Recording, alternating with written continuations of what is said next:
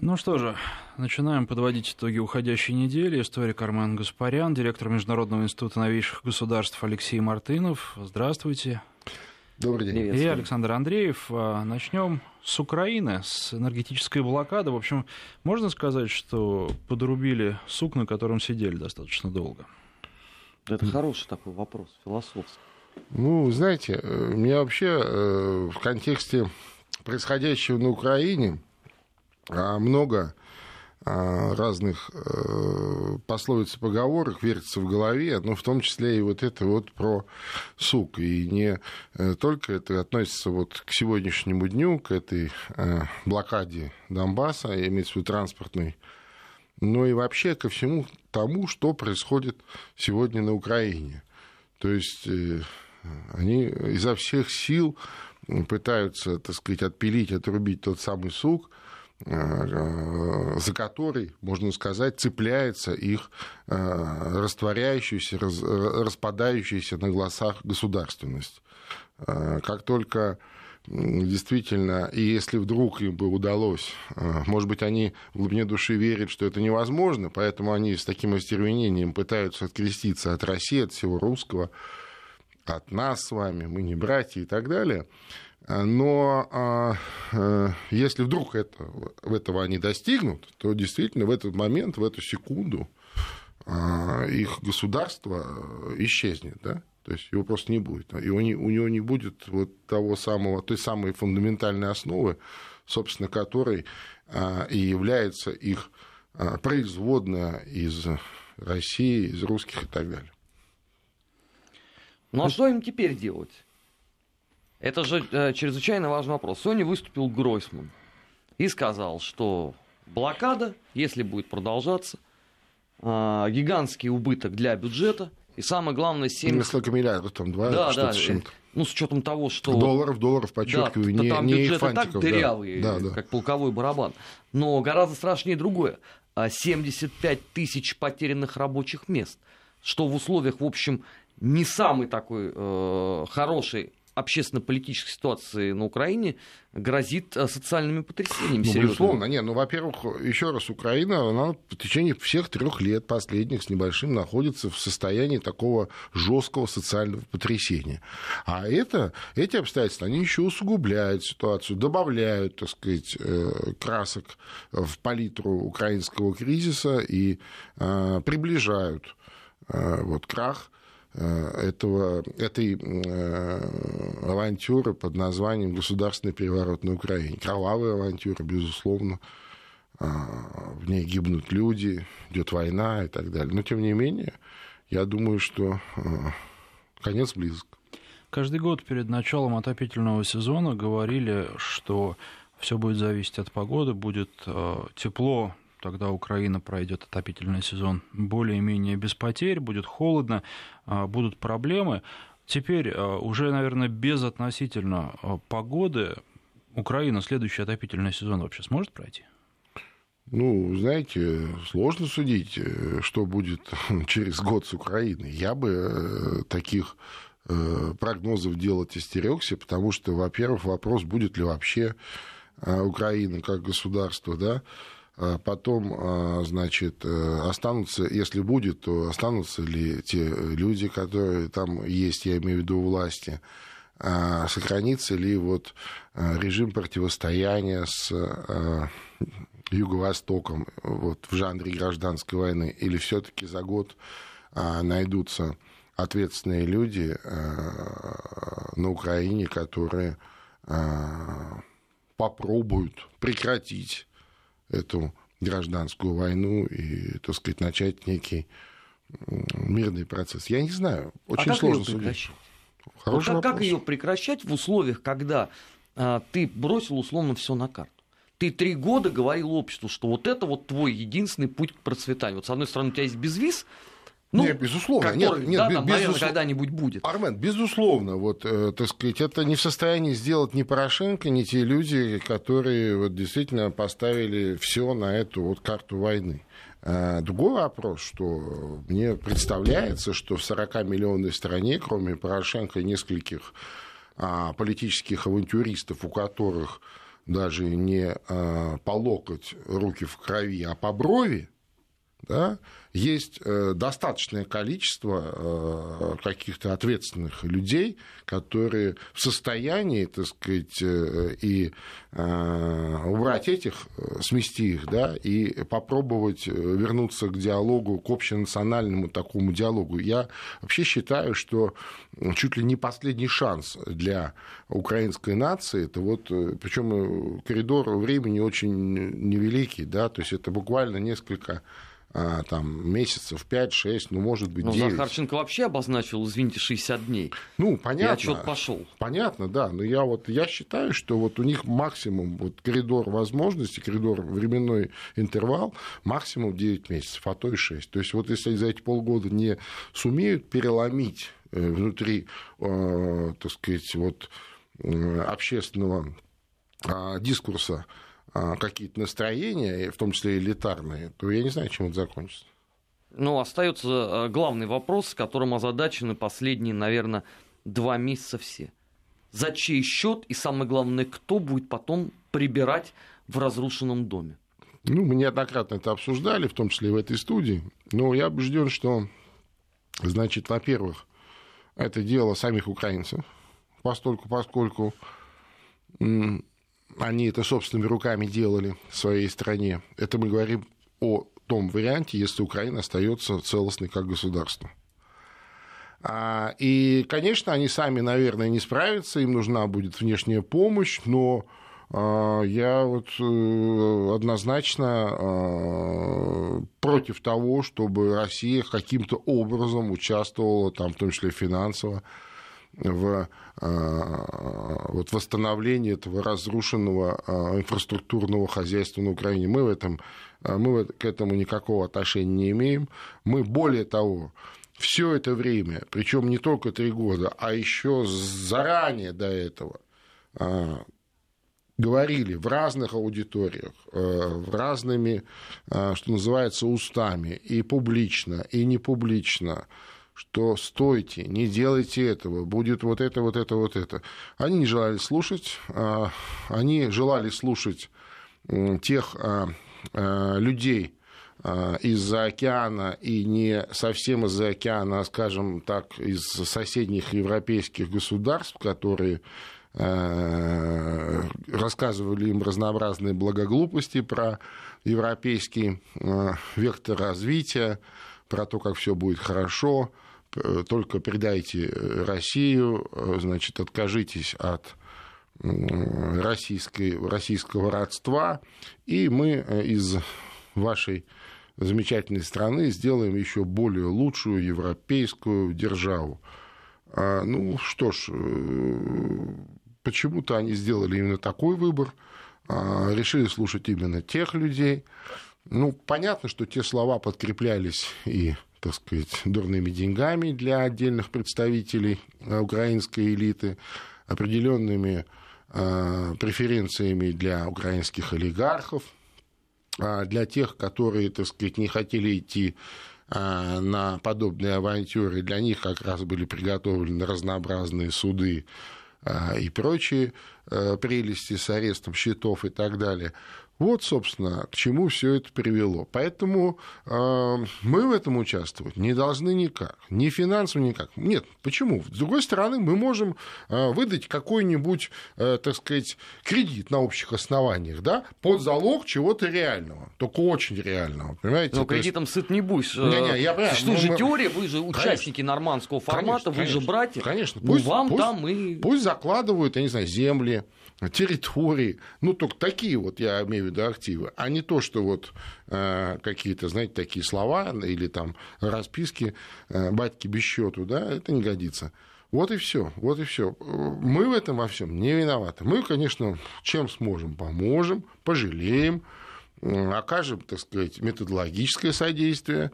Вот. Э, но я думаю, что не более того. Ни в коем случае нельзя так сказать, принимать это на свой кошт, что называется.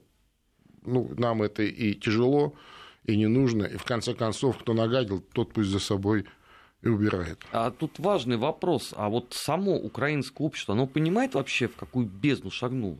Вот там пришло хотя бы элементарное осмысление тех процессов, которые они устроили в 2014 году. Потому что у меня вот складывается ощущение, что они вот как были в интеллектуальном тумане три года назад, они ровно там же находятся. Армен, и все, что ты им же, говоришь, у меня такое же ощущение, это бессмысленно, Армен, У меня точно такое же ощущение. И я думаю, что это, знаешь, как с маленькими детьми. Э, ну, несмотря на то, что действительно вроде бы мы э, учились в одних университетах, э, там, ходили в одну советскую школу, ну, там, она немножечко отличалась там на Украине и там где-то еще, но не так уж совсем, да, не так уж принципиально но, тем не менее, жили в одной стране, общались, и, и вот до такой степени, ну, удивительно просто. Удивительно. Это действительно как с маленькими детьми.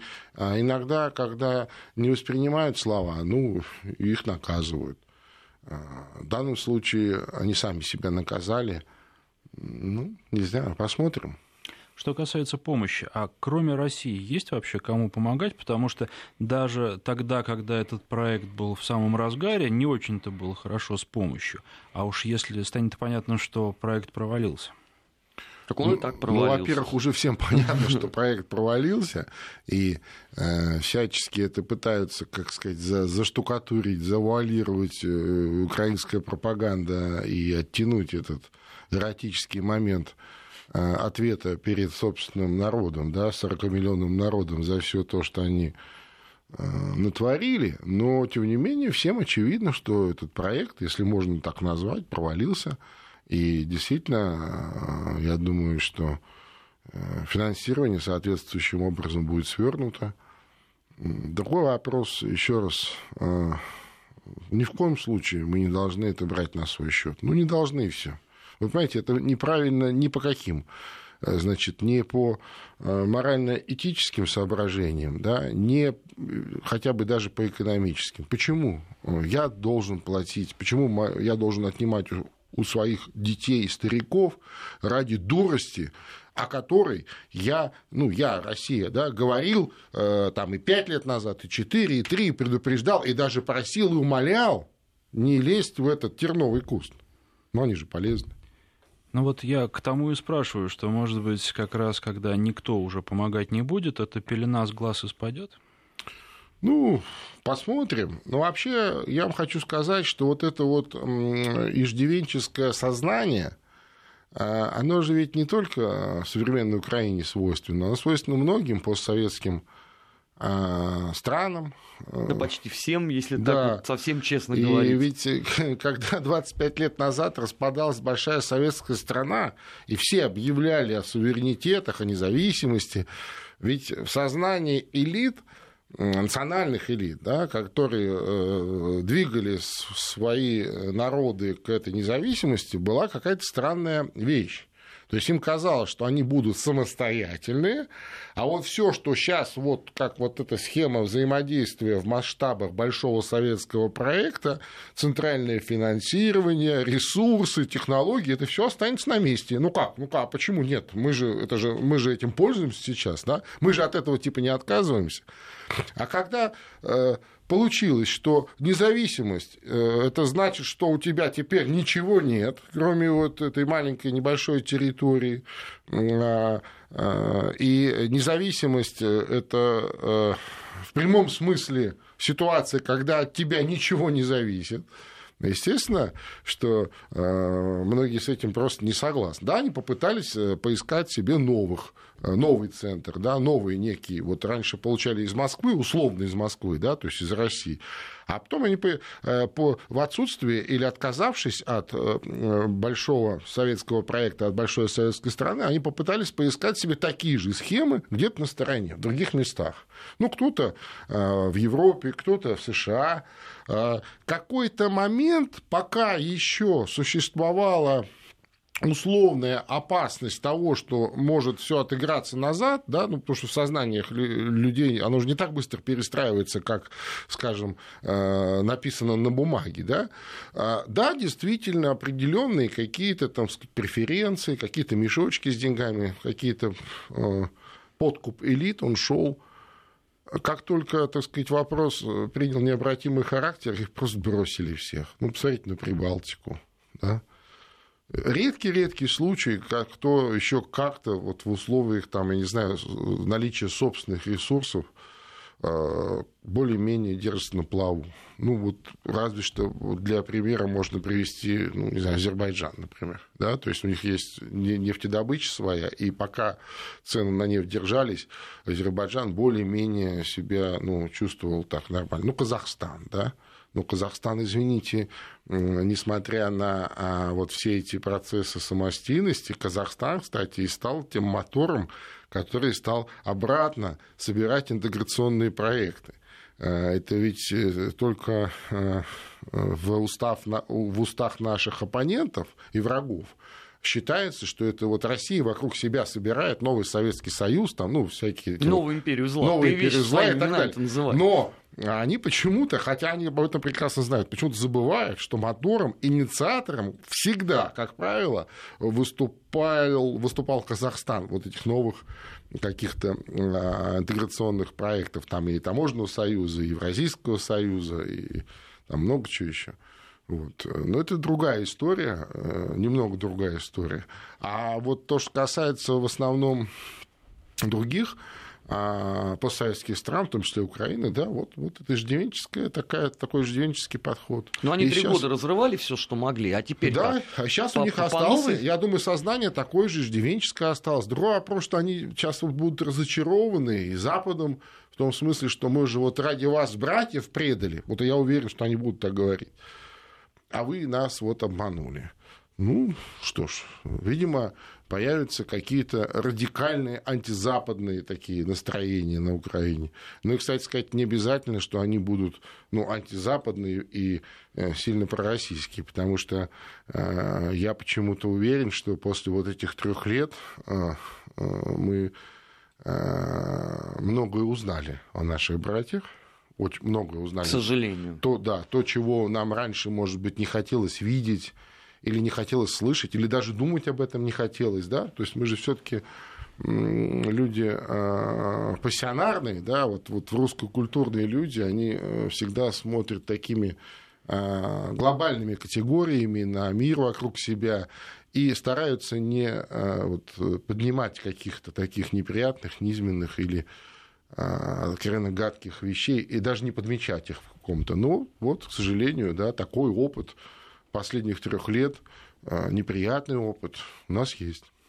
Ну, это, кстати, вспоминается. Вот вы говорили, а я вспоминал Грузию, и там на бытовом уровне очень часто, причем даже от людей, которые по отношению к России, к российским властям негативно настроены, можно было услышать про Советский Союз. Какая конечно, была страна, конечно. какую страну развалили. Да, о чем говорить, конечно. Да, здрасте, Грузия. Наверное, было две республики в Советском Союзе, которые были на исключительно особом положении. Это Грузия и Молдавия. Это 100% дотационные республики, при том, что они находятся в зоне благоприятного земледелия, там, они были развиты, там было очень много а, разнообразных предприятий, э, каких хочешь, да, и в то же время они были 100% дотационные. То есть это вот э, такой счастливой жизни, как в а, позднесоветский период, там, начиная там, ну, там, с 60-х годов, да, 60-е, 70-е, ну, даже скорее 70-е, 80-е годы, а, такой жизни вот на этих территориях, счастливой жизни для людей не было никогда. Вот такого высокого уровня жизни никогда не было. Вот как в Грузии и в Молдавии. Ну, Грузии хватило одного года, чтобы демонтировать все, а Молдавия семимильными шагами шла к этому. Ну, становясь постепенно конечно. страной вечных обид и разочарований да, на конечно, всех. Конечно, конечно, там все это началось с этих э, румынской этой унии, вот, и национализма. До сих пор не закончилось. Конечно, конечно, это вот из разряда, когда тебе сваливается, вот это кто-то здесь, не помню, сказал, это когда тебе сваливается все, ну, как, не, когда ты не, не, не, не завоевал это счастье, да, не заслужил, не заработал, а когда тебе свалилось, вот и оно есть, да, то есть ты уже к этому относишься как ну, к чему-то само собой разумеющемуся, да, ну, а почему по-другому вдруг должно быть?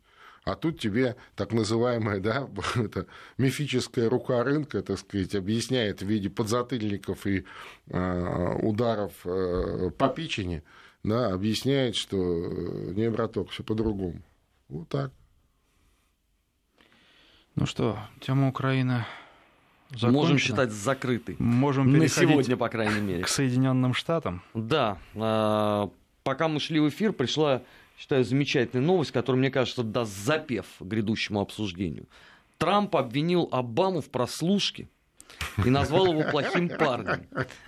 Мне просто интересно, это бесконечная мыльная опера, она когда-нибудь закончится? Ну, да, вот удивительная вещь. Э, уже э, давно закончились выборы, и прошла инаугурация, и уже 45-й президент вступил в полные права, и вот уже больше, уже почти два месяца, да, он руководит ну, в смысле, нет, второй месяц, да, получается, не два, а второй. Второй месяц он руководит самой большой страной в мире, э, ну, в смысле, самый, э, так сказать, важный.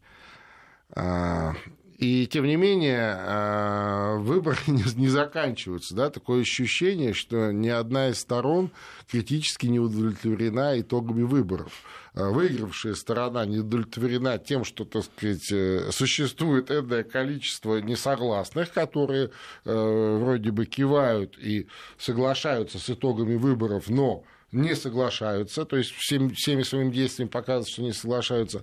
А те, соответственно, которые проиграли, они тоже, да, они не согласны и де, делают очень много неприятных вещей, которые, э, по сути, э, разрушают, разрушают вот эту вот канву э, государственности США.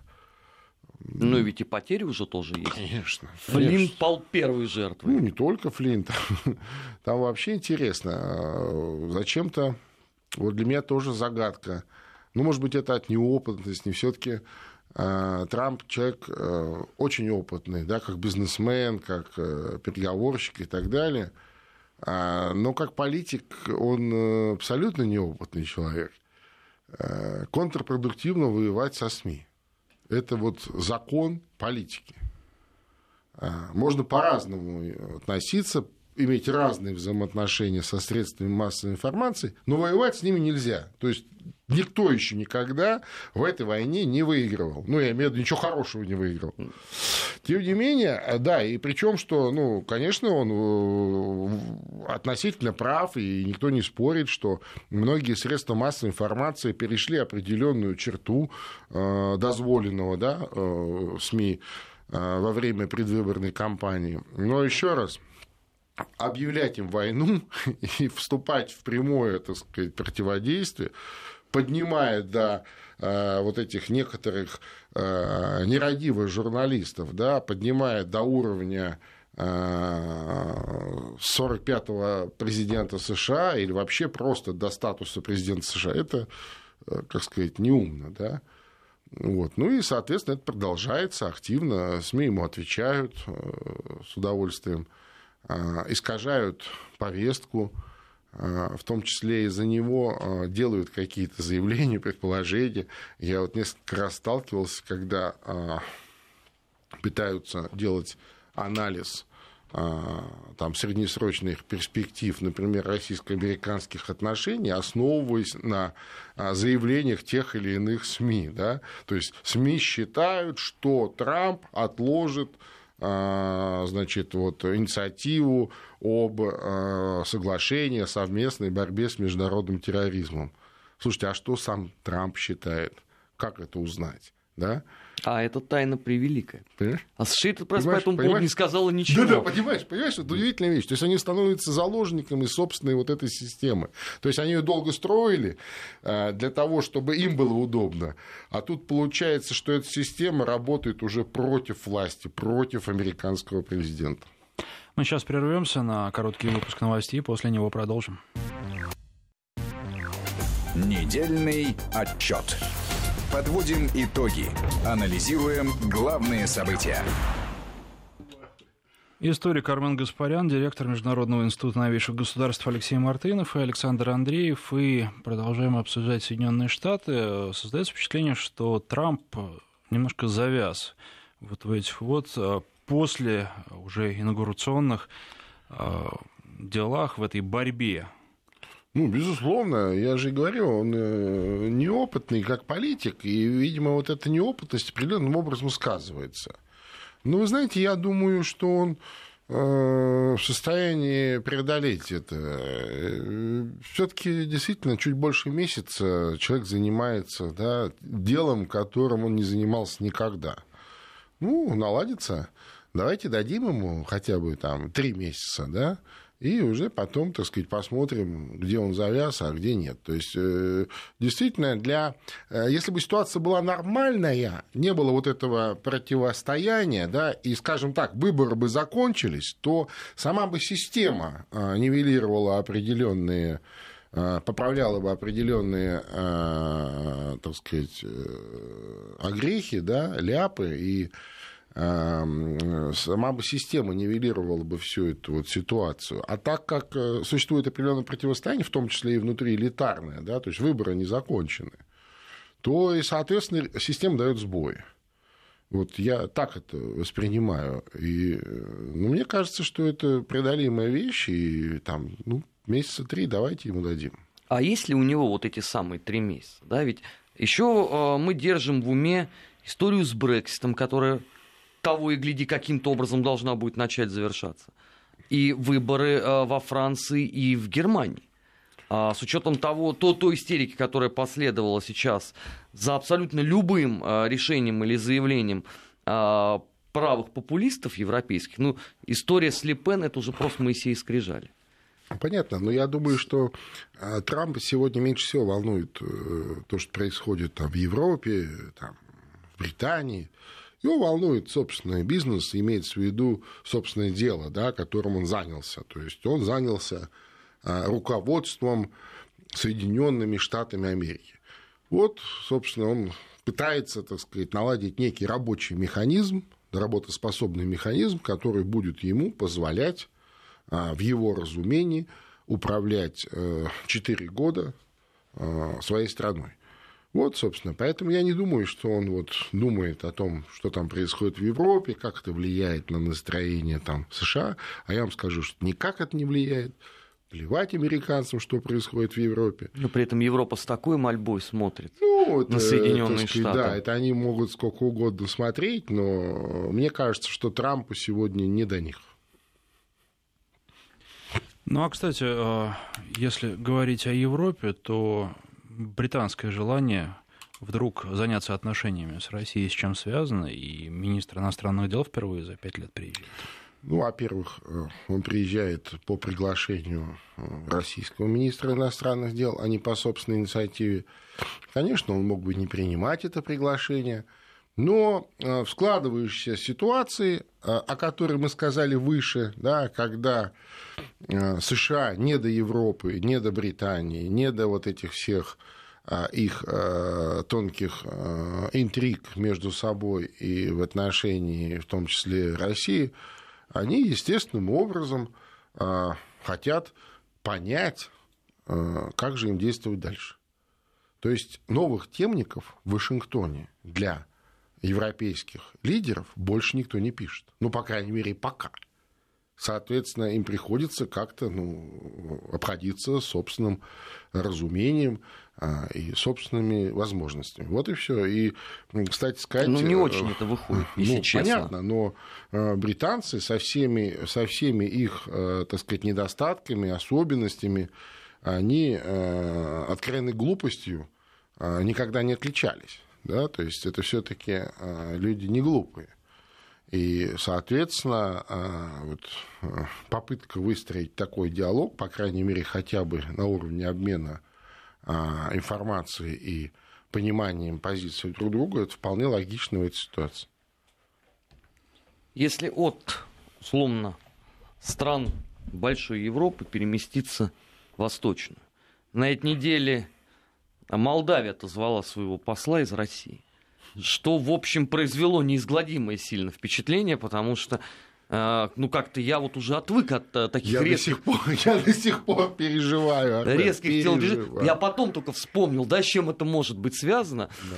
Но uh, я даже пообщавшись с коллегами, понял, что uh, этот ход не оценил никто.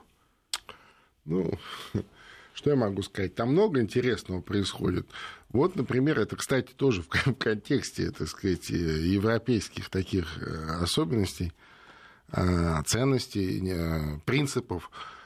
там на днях, буквально, по-моему, вчера, например, молдавский известный молдавский, вернее, скажем так, единственный сегодняшний день молдавский олигарх Плохотнюк, который хозяин Молдавии, да, мы понимаем, что он хозяин, он, он э, лидер, назначил себя лидером э, демократической партии, э, которая, так сказать, контролирует парламент, ну, там не полностью, но у него, у него лично он его контролирует, у него есть там определенное влияние на большинство парламентариев, у него есть определенное влияние прямое влияние на ведущих министров, а на кого нет, прокурора, уголовные дела. спецслужбы, да, да, и так далее. То есть хозяин. Так вот, этот хозяин Молдавии вчера, мало того, что Демократическая партия Молдавии вступила в социнтерн, он еще и э, чуть ли не единогласно, э, значит, решение правления этой старейшей европейской социал-демократической организации избран вице-президентом социнтерна. То есть, представляешь себе, да, президент социнтерна, э, вернее, вице-президент социнтерна, э, молдавский олигарх. Ну, вот такие вещи. Э, по поводу посла, ну там вообще какой-то странный повод, совершенно непонятный, натянутый, вообще, вообще непонятно, да, в чем там дело. А президент, избранный президент Молдовы Дадон старается изо всех сил риторически, так сказать, что-то менять вокруг себя.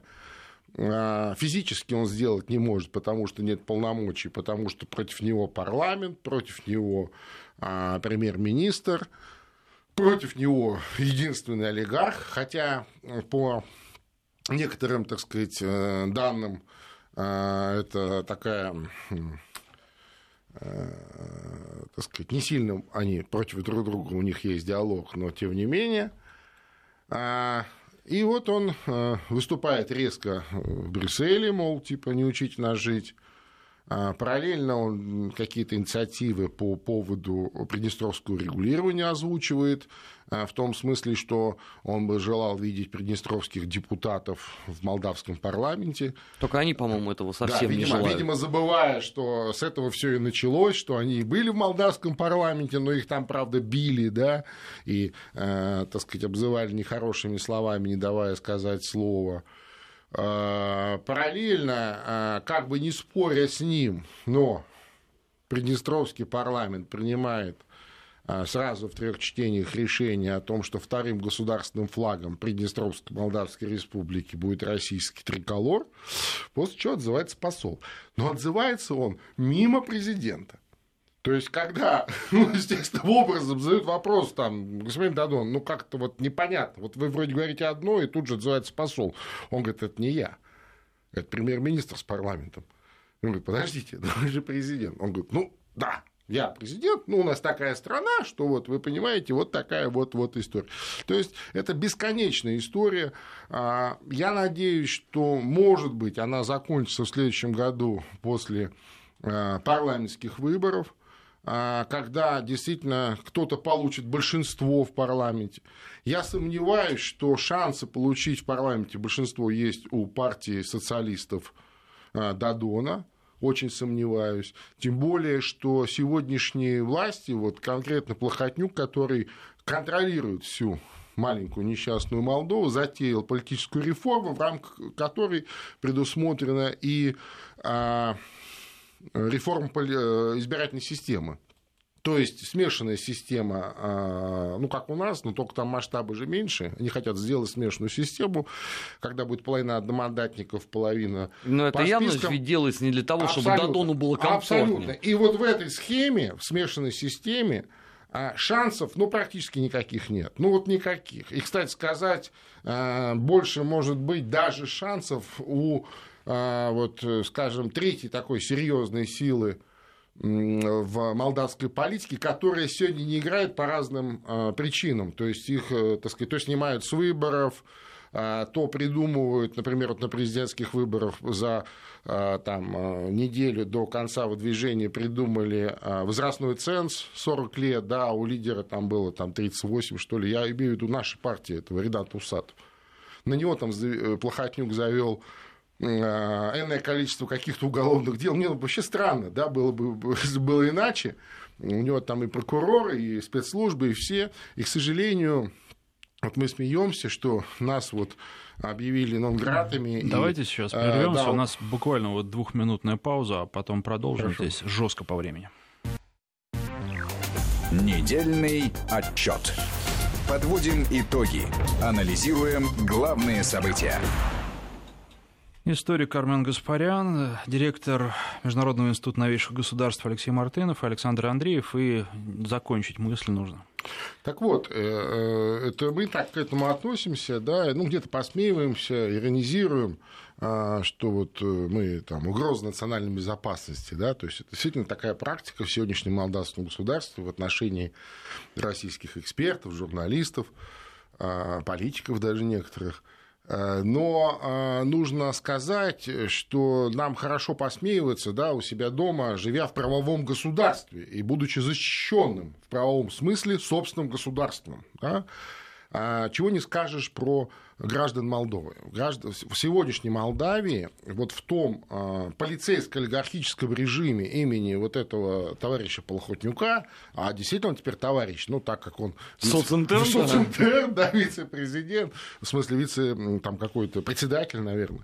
Так вот, а, в этом государстве существует на сегодняшний день тысячи уголовных, надуманных, придуманных уголовных дел в отношении собственных граждан. То есть любые, любой гражданин, который себя что-то представляет в бизнесе, э, в общественной сфере, в какой-то еще, и не готов, так сказать, э, встать и уехать да, по э, первому свистку, что называется, да, не желает он пугаться, на него заводятся уголовные дела, причем неважно, там, так сказать, от абсолютного криминала, там, какие-то там убийства, еще что-то, там, налоговые и так далее, и так далее, а, вы либо отдаете бизнес, от вас отстают, либо вы уходите из политики, из общественной сферы, от вас отстают. А если вы еще имеете наглость, так сказать, э, и под этим воздействием, что называется, сопротивляться, э, тогда включаются уже механизмы э, межгосударственные, там есть же Интерпол, в конце концов, да, и все, и вас заставляют уже, как бы выдавливают из страны, вы куда-то уезжаете. Кстати, многие живут России, как ни странно, да, потому что Россия на сегодняшний день действительно а, одно из самых а, таких а, безопасных мест не только для молдаван, но вообще для многих. Многие это отмечают, и в Европе в том числе, да, то есть у нас и порядок, и криминала достаточно мало, и э, с точки зрения антитеррора у нас все, слава богу, и так далее. То есть комфортно жить. Ну, может быть, не так. Но при всем этом все равно Мордор, да. жесточайший терроризм, ну. русские хакеры, ну, понятно, вездесущие. Понятно, понятно. Вот эта неделя, она, она показательна с этой точки зрения, то, что, о чем мы говорили еще год назад.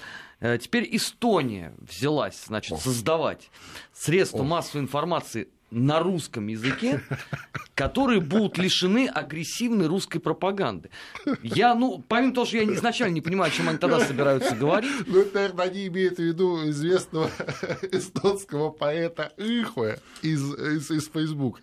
Да, наверное, они об этом, да. Но это, это, это же такая тоже а, показательная история. У нас же редко неделя проходит без того, что а, кто-то из там а, младо-восточноевропейских стран или наоборот старых а, заводит эту вечную песню о том, что необходимо больше и больше таких абсолютно информационно-пропагандистских ресурсов. Сколько их всего они хотят сделать? Ой, Армен, я просто думаю, что э, это один из, одна из форм э, получения э, хоть каких-то денег. Да? То есть, ну, в смысле, быстрых и, э, так сказать, легко осваиваемых, что ли, что ли, вот если так можно выразиться, да. А, э, вот еще в старой, как говорится, парадигме э, это работало, да, то есть нужно было написать заявку или энное количество заявок в разные там эти фонды по улучшению, ухудшению, там, начиная от USAID, кончая там Евразией, там каких-нибудь там Эбертами и так далее, которые, или там Сороса, которые были включены вот в этот пул таких э, антироссийских финансовых фондов, да, которые вот обеспечивали деятельность, э, любую деятельность, которую можно назвать антироссийской на территории этих республик.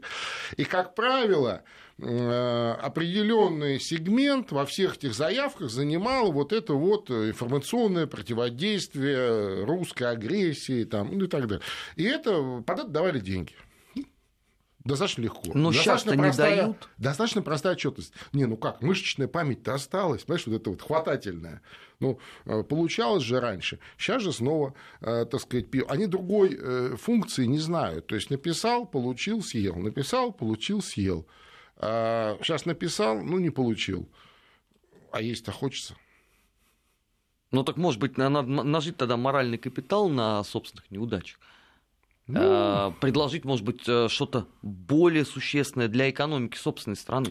Потому что все, что я вижу, ой, это работа просто по внешнему контуру. То есть, знаешь, у меня ощущение, что а, условно три прибалтийские страны, знаешь, в формате такого одного лимитрофа между Россией и Германией, такая полоса отчуждения, где нет никого, где вот три вышки, да, которые должны что-либо вещать. Ну, да. Но это же деструкция абсолютно. Абсолютно, полная причем.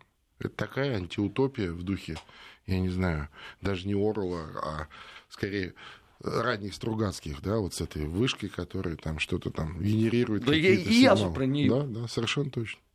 Но при всем этом а, я не вижу ни единой попытки а, хотя бы каким-то образом переосмыслить. Больше того, да, у тебя сейчас вот с этой точки зрения есть гениальные совершенно два примера. Упомянутые нами сегодня Украина и Молдавия, где все вот это вот в полном объеме рухнуло, как абсолютно, карточный домик. Абсолютно. Это можно на это смотреть э, и, так сказать, получать от этого ну, ежедневную, ежеминутную прививку. Да? Вот как, вот как не нужно делать, чтобы с тобой вот так не случилось. Но, тем не менее, почему-то не работает. А с чем это связано? Это э, такая искренняя убежденность, что еще немного, еще чуть-чуть. Старина Трамп вспомнит, нет, я что... Думаю, нет, я думаю, нет. Я думаю, что просто это связано вот с тем э, иждивенческим сознанием, которое сперва было привито, а потом в этом уже выросло там второе, третье поколение людей. То есть они другого, другого мира не знают, да? они не знают другой системы взглядов. Но да, это такой же туман, понимают. как на Украине. А, да, приблизительно да. Ну, то есть со своей спецификой, там, в своих э, масштабах, но механизмы, на мой взгляд, те же. Те же. Причем, если для Украины еще были какие-то возможности ну, коммуникационные, они, э, ну, буквально они закрылись когда, да? Ну, пять лет назад. Ну, так уж начали при, при, призакрываться, я бы так на, на, сказал. А три вот с половиной года назад это же открытая была коммуникация. Мы все общались, ездили друг к другу. Не было даже, ну, не, не было ощущения. Не, мы не за границу ездили, да, вот это вот очень важно. По внутренним даже паспортам. То с прибалтами, э, так сказать, вот эта вот самоизоляция, она гораздо раньше началась, и в Европе они никому не нужны, а к нам у них проблемы начались, там, так сказать, визы, там, то есть все, пятое-десятое, довольно давно. Вот я, я с этим связываю. Я другого объяснения, э, логичного объяснения не могу найти. Ну, если просто трезво посмотреть на вещи, то прибалтам пора признать, что их экономика, если на что-то может ориентироваться, то конечно. только вот сюда. Ну, естественно, ну, конечно. А не туда. Ну, конечно, ну, конечно. Ну, открой карту и посмотри, что называется, да? Вот, при том, что, еще раз, что когда существовали сугубо политические э, программы э, Евросоюза там, и других э, центров по э, такой дотации этих прибалтийских стран, ну, понятно, политические проекты. Просто мы платим за вашу вот такую русофобскую позицию. Мы вам за, платим за русофобию. Хорошо. А, и вот когда прошел цикл, когда вот уже второе, третье поколение выросло, когда уже не нужно платить за русофобию, она просто есть, она же, они этим живут, они другой жизни не знают, платить перестали. Всё. Понимаешь? Э, простая, так сказать, вещь. И, кстати, не такая долгая, как кому-то казалось. Разговаривал туда еще просто с депутатом а, Рижской думы, который печально сказал, что ты задаешь вопросы с точки зрения российского правильного представления Абсолютно. о прекрасном. Да, да, а правильно. у нас э, все по-простому. Нам правильно. тем лучше, чем будет хуже России. Абсолютно При том, что хуже, говорит. чем нам, уже быть в принципе не может. Абсолютно правильно говорит. И другого восприятия вот нет. Вот нет, и все. Его, и взять его негде. Книжек нет, да, вот, ну, я имею в виду тех, которые могли бы этому научить. Фильмов нет. Я не знаю, что. Ну, тогда... искусства нет. Ну, это, это, это в чистом виде что? А, нация под э, самоликвидацию идет? Ну, если ты выбиваешь из нее абсолютно все интеллектуальные подпорки. Ну, мне сложно судить, э, так сказать, э, насколько они смогут это преодолеть, но я надеюсь всегда на лучшее, да, я все таки оптимист. И как бы плохо не было, ну, хочется надеяться, что они смогут это пережить и, так сказать, как-то переродиться, что ли, если можно так а, сказать. А так-то, конечно, А сколько им еще надо а, вот таких вот контрольных выстрелов, как Молдавия, условно, а, Украина? Армен, я не знаю, у меня нет ответа на этот вопрос.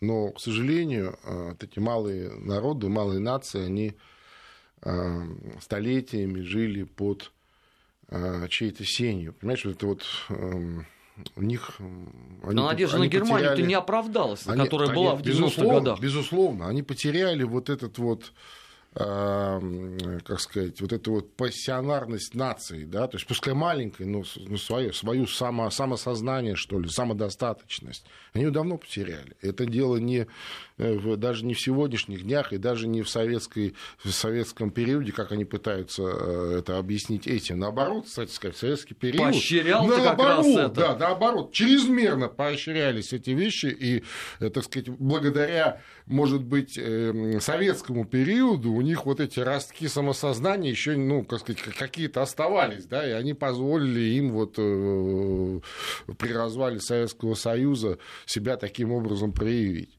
Ну и все. И осуществить регресс Да, итоговый. да, осуществить регресс. Да, совершенно точно.